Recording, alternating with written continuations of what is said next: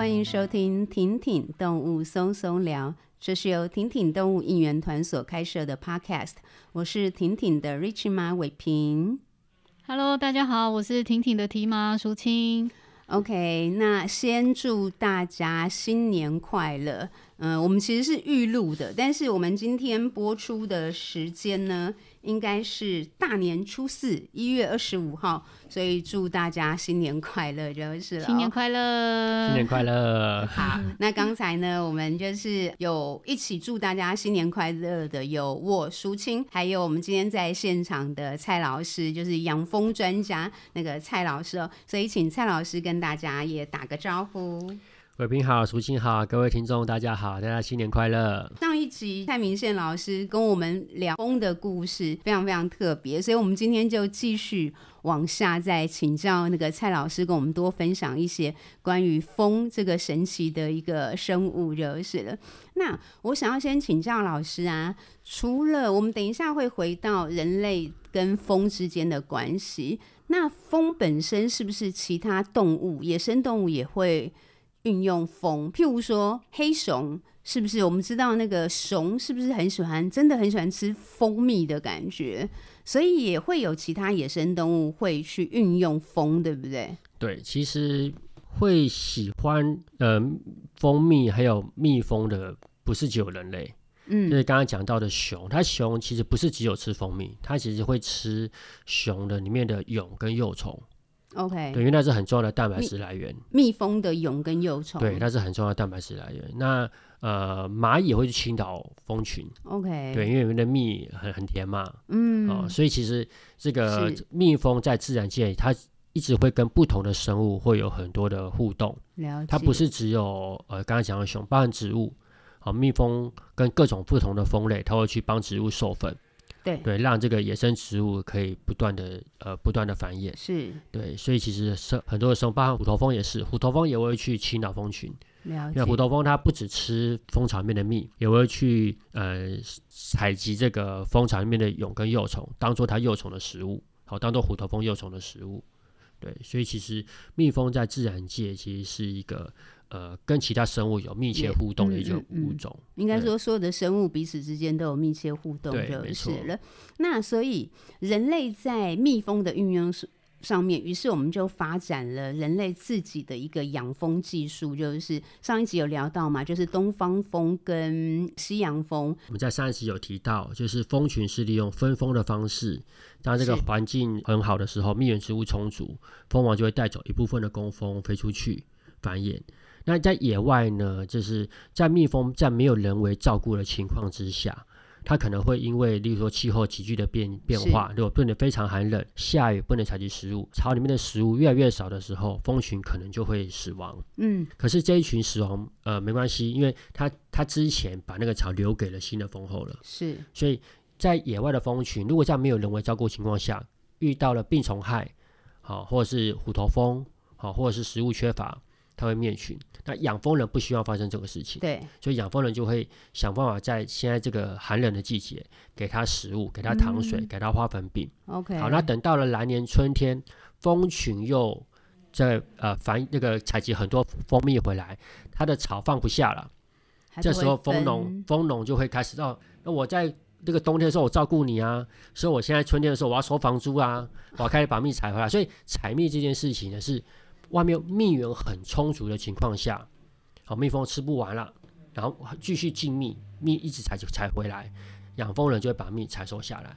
那、哦、等到了夏天，天气很热很热很热，然后呢，外面的花呢又不留蜜了，这时候养蜂人又要再喂它食物。所以在养蜂这个行为上面，彼此就好像是蜜蜂跟养蜂人之间彼此互相照顾的合作，互相照顾的行为。所以养蜂人采的蜜算是蜜蜂等于在可能就是蜜源充足的期间，然后多到它吃不完，于是我们把它呃的蜜拿来，就是等于运用，可以这样说吗？对，那呃当环境变得比较呃艰困的时候，外面蜜源缺乏的时候，养蜂人就会开始喂喂食物、喂糖水给它。这时候养蜂人就不采蜜了。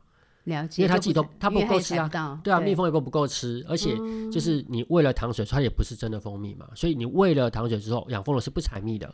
哦，我喂糖水的期间，养蜂人不采蜜，蜜，因为那不是一个自然的，就是它不是从花对那个正常的蜜源取得的。对，所以我们叫什么假蜜？假蜜，那其实都是后面，例如说，呃，有人去收了蜂蜜回来，是，然后他为了呃提高获利，他可能会去掺什么高果糖浆啦，那个是后续后面的这个可能不孝的商人才会做的事情，是。对，或他没有确实标示。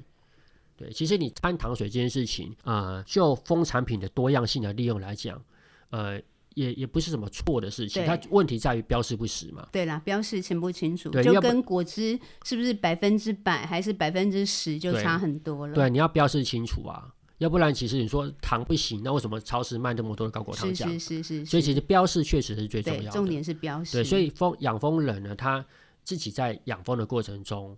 就是只有蜜蜂不断的把蜜采回来的时候，它才会去收集这些蜂蜜。要不然，蜜蜂你硬去采这个蜜，蜜蜂可能就会饿死，就可能会死亡。嗯、所以蜂农不会去做这种杀鸡取卵的事情。了解，OK。所以像你刚才有提到，一开始就是在上一集你有提到你在澳洲的经验，嗯、就是你那时候从十一箱到六十五箱，嗯、也就是等于要透过照顾的技术越好，嗯、可以帮让蜜蜂它就是去。做蜂群吗？对，那个蜂群要繁衍的好，或者是你的养一个养蜂人，呃，能不能够在养蜂的过程中获利？当然，除了自己的技术很重要之外，当然环境条件的支持是不可或缺的。如果今天我们希望蜜蜂可以好好的活在我们的生活周遭，让我们的植物能够有更多授粉的机会，反而是把那个环境顾好，才是真正的关键。嗯，就是你少用一点化学农药，对，好，然后多种点蜜源植物。那也是一种照顾蜜蜂的方式。嗯，对，嗯，了解。OK，那所以这样子养蜂本身会不会跟那个地点的植物就会息息相关了？对，所以我们会希望大家多鼓多鼓励大家多种一点蜜源植物。嗯嗯，对。现在就是说，我们我们蜜呃原那个蜜源植物的推广，我们以原生种为主。那如果没有原生种，也不要种强制入侵种。好，那你可以种一些你自己喜欢吃的。好。又像是呃，这个九层塔，好，九层塔的花，它就是很多的各种的蜂类都很喜欢采集。九层塔的花是蜜蜂喜欢的。对，那如果是一些原生种的话，嗯、像是这个石斑木、仙草，哦，然后罗氏盐肤木，哦，这些都是原生种的植物，就。是很适合大家多多种植哦，种植，然后可能就会有蜜蜂来采集采集。对，那不同的季节会有不同的植物开花，哦，所以有些植物会在春天，有的植物会在比较寒冷的时候。是，像这个呃，台湾的一个原生植物叫做姜母、港木，哦，那也叫做鸭脚木，哦，或者是葱木，哦，这些都是台湾原生种。那它倒是比较属于在冬天开花，有的是在春天开花，好、哦、像呃。养蜂人赖以为生的龙眼、荔枝，它是在春天开花。嗯，好、哦，所以你在这个环境中适时适地适种，多种这些蜜源植物的时候，让蜜蜂有更多的食物来源，减少蜜蜂饿肚子的机会。还是老话一句啊，就希望大家就是把环境顾好啊，减、嗯、少蜜。对，因为像以前我们在南部采蜜的时候，也是遇到这种状况，就是这个荔枝在种植过程当中会有这个虫害嘛，所以荔枝农会喷药。好，嗯、那一喷药，它就是无差别攻击。所以这个呃标的害虫死掉了，结果蜜蜂也死掉了。所以蜂农在采那个荔枝蜜、龙眼蜜的时候，遇到旁边有喷农药，就会逃命。但那个搬蜂箱不是一件轻松的事情。我们搬蜂箱都是在晚上搬蜜蜂，因为蜜蜂才会回家。你不会说白天搬，白天蜜蜂在外面工作，你把蜂箱搬走，蜜蜂就回不了家了嘛。嗯。所以一定是天黑。天黑之后呢，两三百箱的蜜蜂上到这个货车上面。那个搬蜂箱不是用机器，我们台湾搬蜂箱是用扁担挑啊，左边左左边夹一个蜂箱，右边夹一个蜂箱，然后用人工的方式两箱两箱两箱这样搬，然后总共有三四百箱。嗯，然后搬上去之后呢，再到五六公里外，再把两三百箱再搬下来。那明天天亮还是起床继续采蜜，所以那个劳力非常非常的惊人。然后也非常的辛苦，所以我会希望说，如果我们的产业能够要有更好的发展的话，其实那个农药的使用其实应该要更谨慎，因为本来是应该双赢的，就是说果农需要蜜蜂授粉，果实的产量跟品质才会提升。那蜜蜂有去采了蜜回来之后，它就会有产品，就本来是双赢的。可是有时候我们为了让那个果实长得漂亮，对，就会喷农药。对，那这个农药一喷，就是就是造成蜜蜂的死亡。嗯，然后可能你因为喷了农药，甚至那个授粉的效果也不好。对，所以我觉得农药使用上应该是要更谨慎。像我们常常会觉得，呃，经济发展跟这个环境保护是一个冲突，好像是天平的两端。可是站在养蜂产业来讲，不见得是这样。就是所有的蜂产品都直接或间接的来自于土地上的植物，是。所以我们的土地如果能够维持的好，我们的良田、我们的蜜源植物能够能够维持下来，健康的土地有健康的作物，人家健康就要吃健康的食物。所以你的环境顾得好之后，蜜蜂去采集些健康的食物回来之后，我们的产品的竞争力才会提升。例如像是蜂，我讲一个例子好了，蜂胶。台湾的蜂胶啊，叫呃有一个很有潜力的叫绿蜂胶，哦，它是起自于呃我们的一个原生植物叫做血桐的植物的果实的表面分泌物。那过去我们都把血桐认为是一个杂木。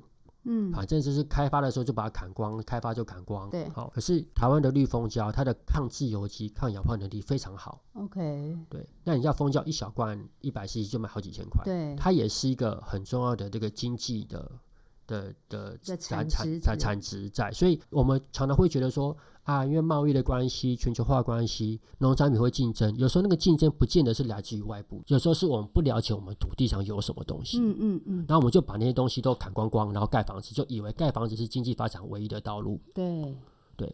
那所以，如果我们可以把这个环境顾好，我们其实台湾的土地上有很多很有潜力的东西，可以让我们的开出一条新的道路出来。哎、这个很棒哎，因为我觉得现在一直在谈永续，永续，不管是就是个就是整个应该说现在的现代社会的发展啦，因为大家其实有意识到，不管是因为温室效应各个方面气候的那个变异太庞大之类，所以我们开始理解说。人类，我们其实造成很多环境的负担，所以开始有各式各样的名词，SDG、ESG、永续，然后通常就是有很多很多的产业论论坛都在讲这两个字。但是刚才提到，我觉得这个很棒诶，其实是回过来，其实检视，也许我们真的对于土地上面环境当中很多我们以为无用的。或者是我们其实长期忽略的，它其实有可能是最棒的资源，只是我们怎么样去友善的运用它们，然后去创造那个产值。因为确实啊，蜂蜡应该是很贵的东西嘛。所有的呃，蜂蜡有现在的蜡哈，有些是这个石化就是的副产品，是哦，但是蜂蜡呢是最天然的，嗯，所以蜂蜡过去呢，它是一个很好的这个呃可以用的东西。例如说，早期在做这个药丸的时候。它为了让那个药丸可以保鲜，会外面裹一层蜡。对。但现在很多的化妆品，就是说护唇膏，对对，对，它的好的蜡都来自于蜂蜡。OK。对，所以其实我不是说让人人都成为蜂农，我们其实在推广蜜蜂生态教育，不是说啊每个人都去养蜂，不是，而是透过蜜蜂的生态行为去解释我们环境的状况。对，然后。不是说养蜂像像刚刚举的那个例子，不是说养养蜂不是唯一的道路，是，而是说从我们养蜂这件事情看到了这个产业跟环境之间的关系，嗯嗯嗯嗯、那也许其他的产业也可以有这样的出路，只是我们过去就以为好像只有开发是唯一的道路，对对对对，对，也许更友善土地反而是另外一个。真正更更大的一个蓝海市场都是有可能的，没错没错。对，OK，哎、欸，那我想要回回头一点点，刚才有提到说，就是因为季节的关系，植物的生长关系，所以蜂农可能还要移动。那我是想要问一下，蜂农移动啊的过程当中，因为之前有讲到蜂会找路回家嘛，是因为他们有那个蕈蕈状体，蕈状体嘛。那所以今天在搬移，就是譬如说我今天在这边，明天我移到五公里外，然后我把蜂放出去，所以它会找到新的路回家哦。因为蜜蜂的飞行半径大概是二到三公里或五公里左右，所以我们如果搬到五公里外，嗯对它来讲就是一个新环境。如果你只隔一百公尺，对，它就飞出去说：“哎，附近我这这我来过啊。”然后它就回到原来的位置。嗯哼。可是如果你搬到五公里外，它没有曾经没有飞到五公里外。是。对来讲，那个是一个陌生的环境，所以他会重新再试飞一次。重新适应这，重新去认这个新的家的位置。是，对，所以我们在搬搬移蜂群的时候，就是呃，要么就是移是移是移移远一点，对，就是一次就移五公里，一次就要移远一点，对，对，就是蜂农呢，它所谓的呃追花逐蜜。追花逐蜜，对，就是这种状况，就是一次就是很个，例如说北部的蜂农到了三四月要采龙眼蜜、荔枝蜜的时候，就直接把它迁移，整个搬到南部去。OK，对，然后蜜那个花期结束了，再换地方。了解，对，就是一直换地方，看到花况。所以蜜蜂还是找得到回家的路。对，因为你是移都是移比较远的。了解。对，那如果你近距离要移的话，可能就是要慢慢移，可能一天可能移个几公尺，呃，一公一公尺、两公尺，慢慢移，慢慢移。所以当反而是拉开。就是比较远的距离的状况之下，它会试飞，然后找回家的路，然后确定以后，他才会开始去又去工作，又去采蜜这样子。对对，哇，好特别哦！我帮那个淑清问一下好了，你平常就除了在社区大学教学，会去例如说一些小学或者学校做推广吗？会啊，我现在除了社大的养蜂科之外，我在中仑高中也有两个班级，一个是教高一，一个教高三。那我们的养蜂课，呃，因为结合了十二年国小一零八一零八课纲，所以我们有全台湾唯一一个结合一零八课纲的这个养蜂课程。OK，就是整学期的。嗯，整学期。其他学校、其他中小学也有在养蜂的，大部分都是以社团的形式。了解。但是我们是直接进到呃，就是常态课程里面，然后让学员呢，在这些这个高中生。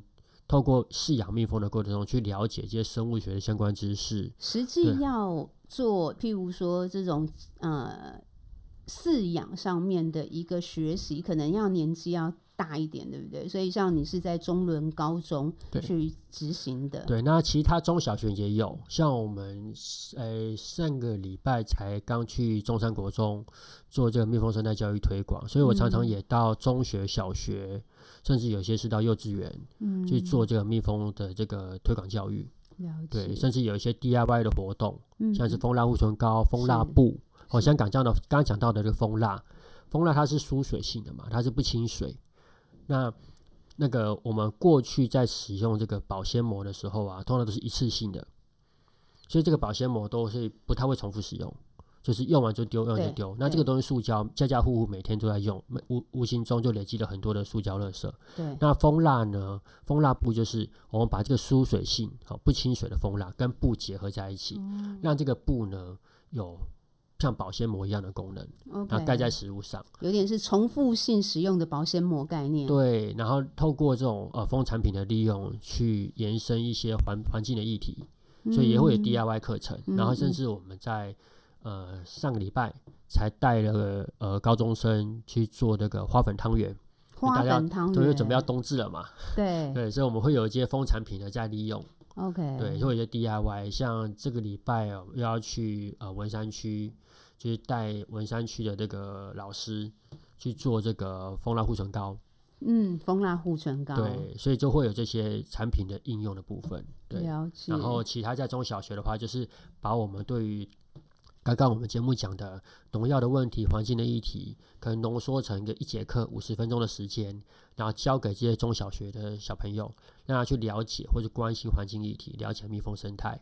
所以这几年我们都在做这些事情。了解。对。那推广过程当中有没有什么就是让你比较印象深刻的一些有趣案例？有啊，像我们在中伦高中推广的时候，一开始就是学生也会怕蜜蜂。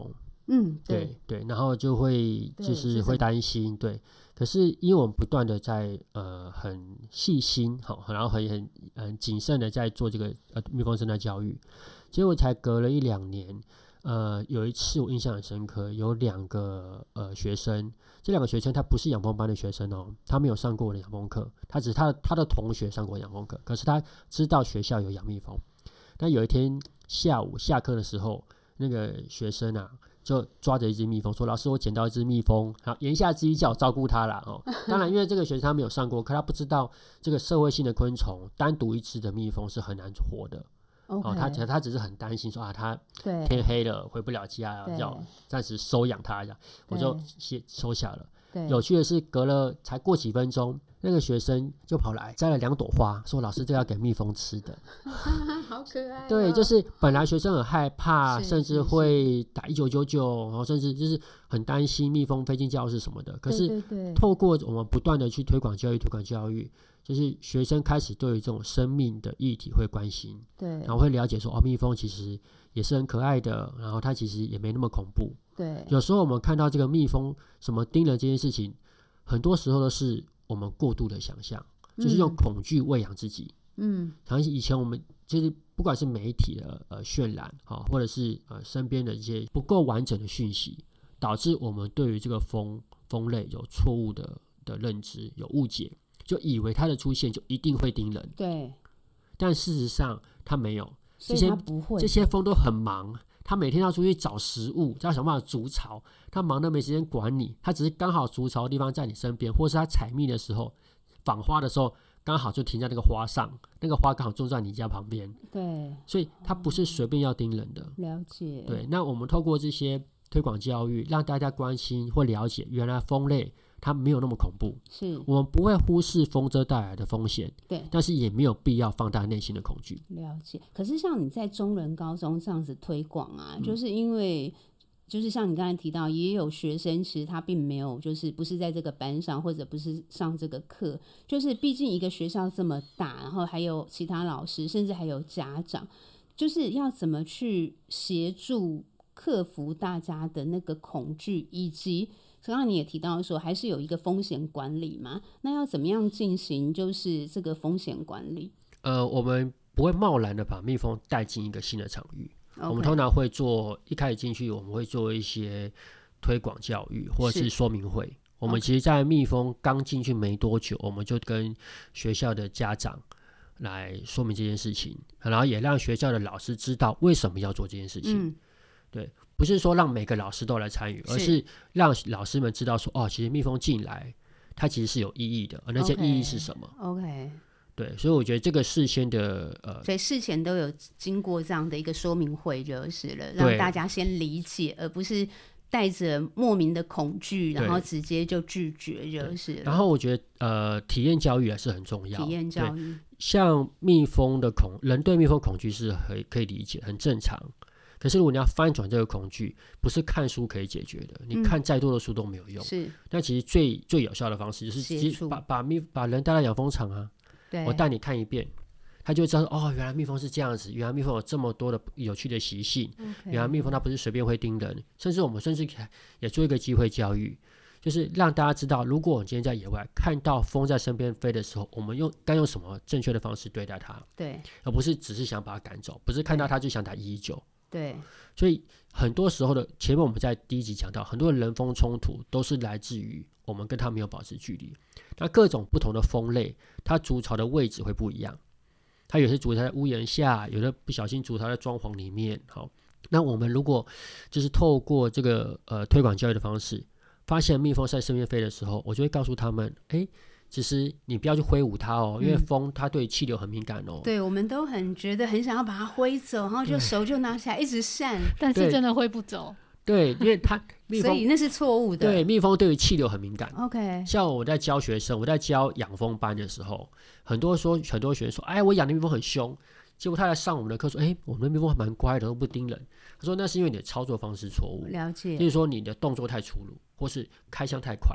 嗯，那它对气流很敏感。对，所以你你在蜜蜂身边飞的时候，你不要挥它。对，对，它只可能只是好奇。OK，它只是说，哎、欸，怎么有个庞然大物出现在这附近？它想观察你。OK，然后你本来没事的，结果你一挥，它觉得哇，你是不是要威胁我？嗯、是不是要对我们我们巢房里面的姐妹们怎么样？它就会要盯你。OK，所以看到蜂在身边飞的时候呢，你就是不要管它。那你真的很不舒服，它一直在那边飞，你就默默的离开，走开。因为不蜂有它会有所谓的警戒范围。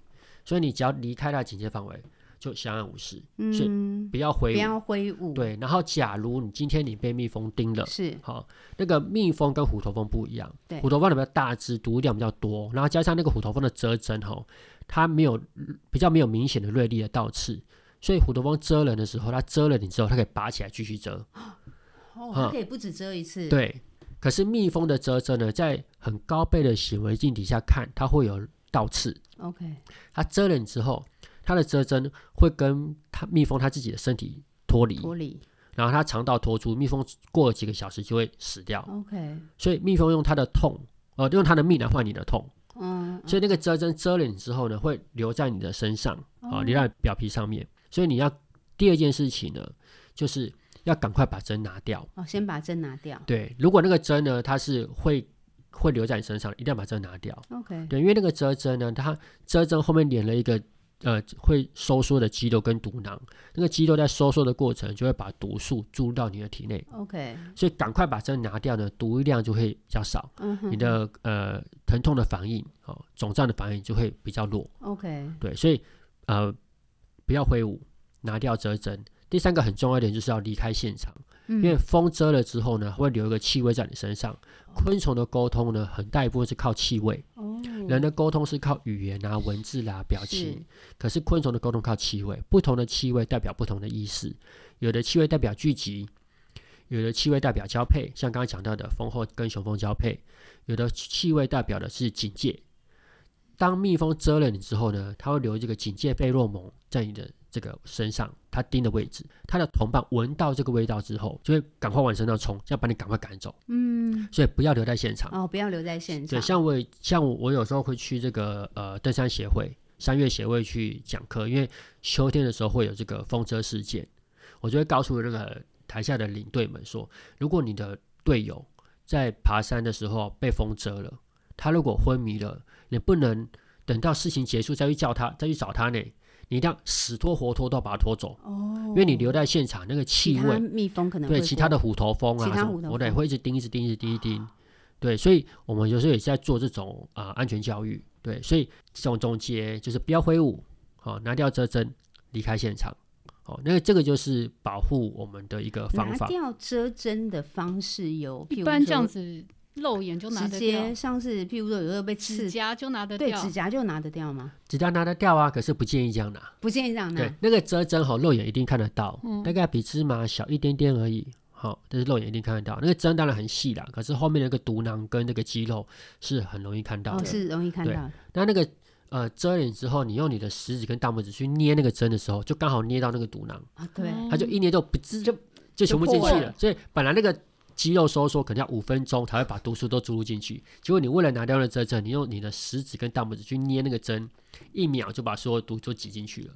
所以我的建议是，别是不是用食指跟大拇指去捏那个针，而是呢，你用这个指甲把它这个针抠掉，或者是呢，就是往身上一插，因为那个遮针它不会插很深，蜜蜂蛰到之后不会流血。它没有深到会让你流血，它只是勾住你的表皮组织。哦，所以有经验的养蜂人吼，他被蛰的时候，他都不看那个针的，他只要感到一疼痛，第一个直觉反应就是往身上一摸，往上摸。他那个蛰针留在身上的时间连一秒都不到，那因为蛰针留在身上的时间非常短，所以毒量就很少。嗯嗯嗯，所以那个免疫反应的时间就会比较，免疫就会比较。那它像往身上抹，它会有一个方向性吗？没有差，因为它只是轻轻勾住而已。了解，了解。对，轻轻勾住，抹掉就掉了。那如果以其实以蜜蜂来讲，蛰到其实真的也不用太紧张。它的毒素会很毒吗？没有，它就是疼痛，疼痛是必然的，所以只是疼痛，然后会伴随着肿胀。OK，肿胀，对，这个就会让人不舒服。那我们听到了什么蜜什么被风蛰死，被风蛰死，那个都是秋天的时候被虎头蜂，虎头蜂才会有。那虎头蜂就是跟蜜蜂是不同的生物嘛。OK，对啊，像这个猴子，它是猴科啊，嗯、可是那个黑猩猩是人科，嗯嗯、人科在科就分开来了。OK，蜜蜂是蜜蜂科。虎头蜂是胡蜂科，胡蜂科，所以是不同的生物。了解，对，所以只有虎头蜂会有叮死人的记录。OK，蜜蜂的话，它毒量很少，而且说真的啊，它它也不是真的想叮死你，它只是让你感到害怕，让你疼痛，然后你赶快跑走。是，它让你活着啊，你活着朝嘴巴到处讲说哦，蜂很恐怖，蜂很恐怖，让大家产生对它产生恐惧，然后赶快离开。对啊，所以其实他们没有想要，就是蜜蜂吼。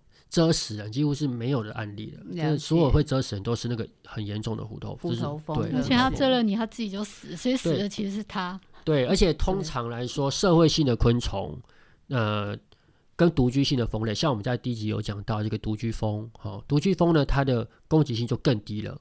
嗯，像我们低对，像我们在住家有看到这个墙壁上有可能有个泥泥球，一个泥巴，莫名其妙墙壁上有块泥巴，那个泥巴有可能就是独居蜂，就是其中一类的这个叫做泥壶蜂，它筑巢在上面。那独居蜂跟社会性蜂类相比，独居蜂的这个攻击性就比较弱哦。社会性蜂类为什么敢攻击你？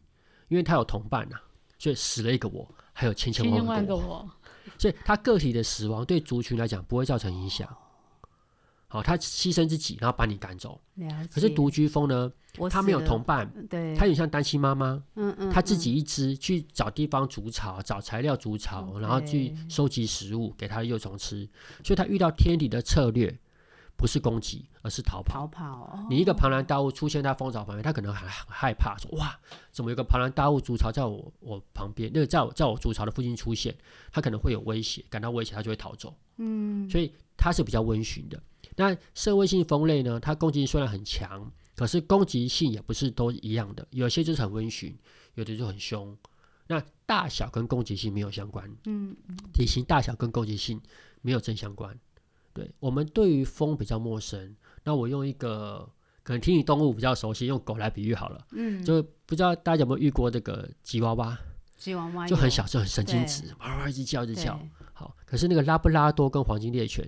它就体型比较大，可是它就比较温驯。是是是。对，所以蜂类呢，就是它的那个攻击行为也都不太一样。嗯。对，那我觉得，呃，我们很难去认识，我们很难去辨识那个蜂种。哈，在节目上也节目中也很难去教大家辨识蜂种。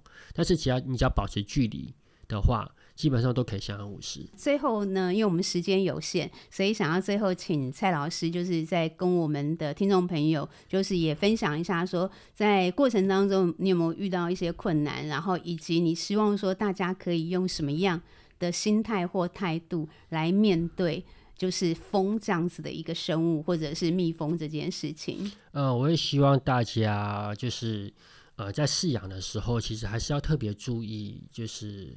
呃，你的使用的药物，使用的药物，对，因为因为呃，养蜂哈，跟呃所有的农业行为一样，就是你种种作物，作物也会有生病，那人也会生病。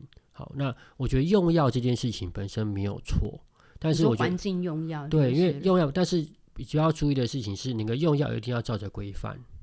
我们今天养蜂的目的，会希望我们吃到健康的蜂产品。那你要知道，我们在嗯。喂给蜜蜂吃的东西的时候，都有可能会残留在蜂产品里面。假如说你今天蜜蜂生病了，好，然后你呃就喂喂食一个药物。现在现在的网络交流很频繁，啊，就可能会有这个网络电商啊，哦，那就有一些没有来没有经过核准的呃药物，它没有经过农委会核准，也没有字号，都没有。他可能宣称说，你这个东西给蜜蜂吃了之后，蜜蜂就会头好壮壮。哦，还有这样的东西。对，其实，在很多的呃呃呃养殖业都有遇到这样的状况啊.就是就是哎，这个东西好像吃了之后，那个动物就会变得比较健康。OK，哦，是是是。对，所以我们就希望说，呃，我们可以理解那个养蜂人这个看到蜜蜂生病的那种心情，可是我们不要忘记了一件事情，就是我们养蜂的目的是希望可以吃到健康的蜂产品。是。那这些。药物，如果你是来路不明的，都可能残留在蜂产品里面，而影响食安跟环境。了解，所以养蜂过程当中，就是养蜂的人本身在资讯的接收上面也要特别小心，就是对。然后尽可能的去呃，除了饲养技术的精进之外，也能够让环境里面的这个呃条件更适合蜜蜂生存。例如像是多种的蜜源植物，然后呃。透过我们的消费行为去改变生产行为，例如说，我们让农药的使用慢慢的减少，或者是让这个农药使用能够合乎规范。OK，对，让我们的环境能够适合的不同的植动植物可以一起生存。好，对，这是我个人的期待啊。好，那因为我们今天时间已经就是呃录音室接下来要交给别人使用，所以老师如果说我们对于养蜂或蜜蜂的资讯是有兴趣的，我们可以继续去哪边就是获得这样的资讯？哦，我们有一个粉丝页叫做城市养蜂 （Urban Beekeeping）。OK，它的 logo 就是一个黄色的。那大家可以去加入我们的粉丝页.或者是如果你对蜜蜂饲养技术也想要交流的，我们有个社团叫做蜜蜂同学会。蜜蜂同学会。对，那如果你也可以加我的脸书啊，我的脸书就很好记.就是蔡明宪三个字。然后我的图办就是一个呃蜜蜂的卡通图案。OK，好，所以大家可以先去城市养蜂的粉砖先按个赞，然后接下来呢，你就是对蜜蜂有任何进一步想要了解的，基本上就是也可以透过加蔡明宪老师为好友，继续去请教蔡老师就是了。好，那不好意思，我们今天时间就是只能到这边，实在太有趣了，那我们就只好在这边就是再次祝大家新年快乐，嗯、然后也谢谢蔡老师，谢谢伟平，谢谢淑清，谢谢各位听众，新年快乐，谢谢大家，新年快乐，拜拜，拜拜。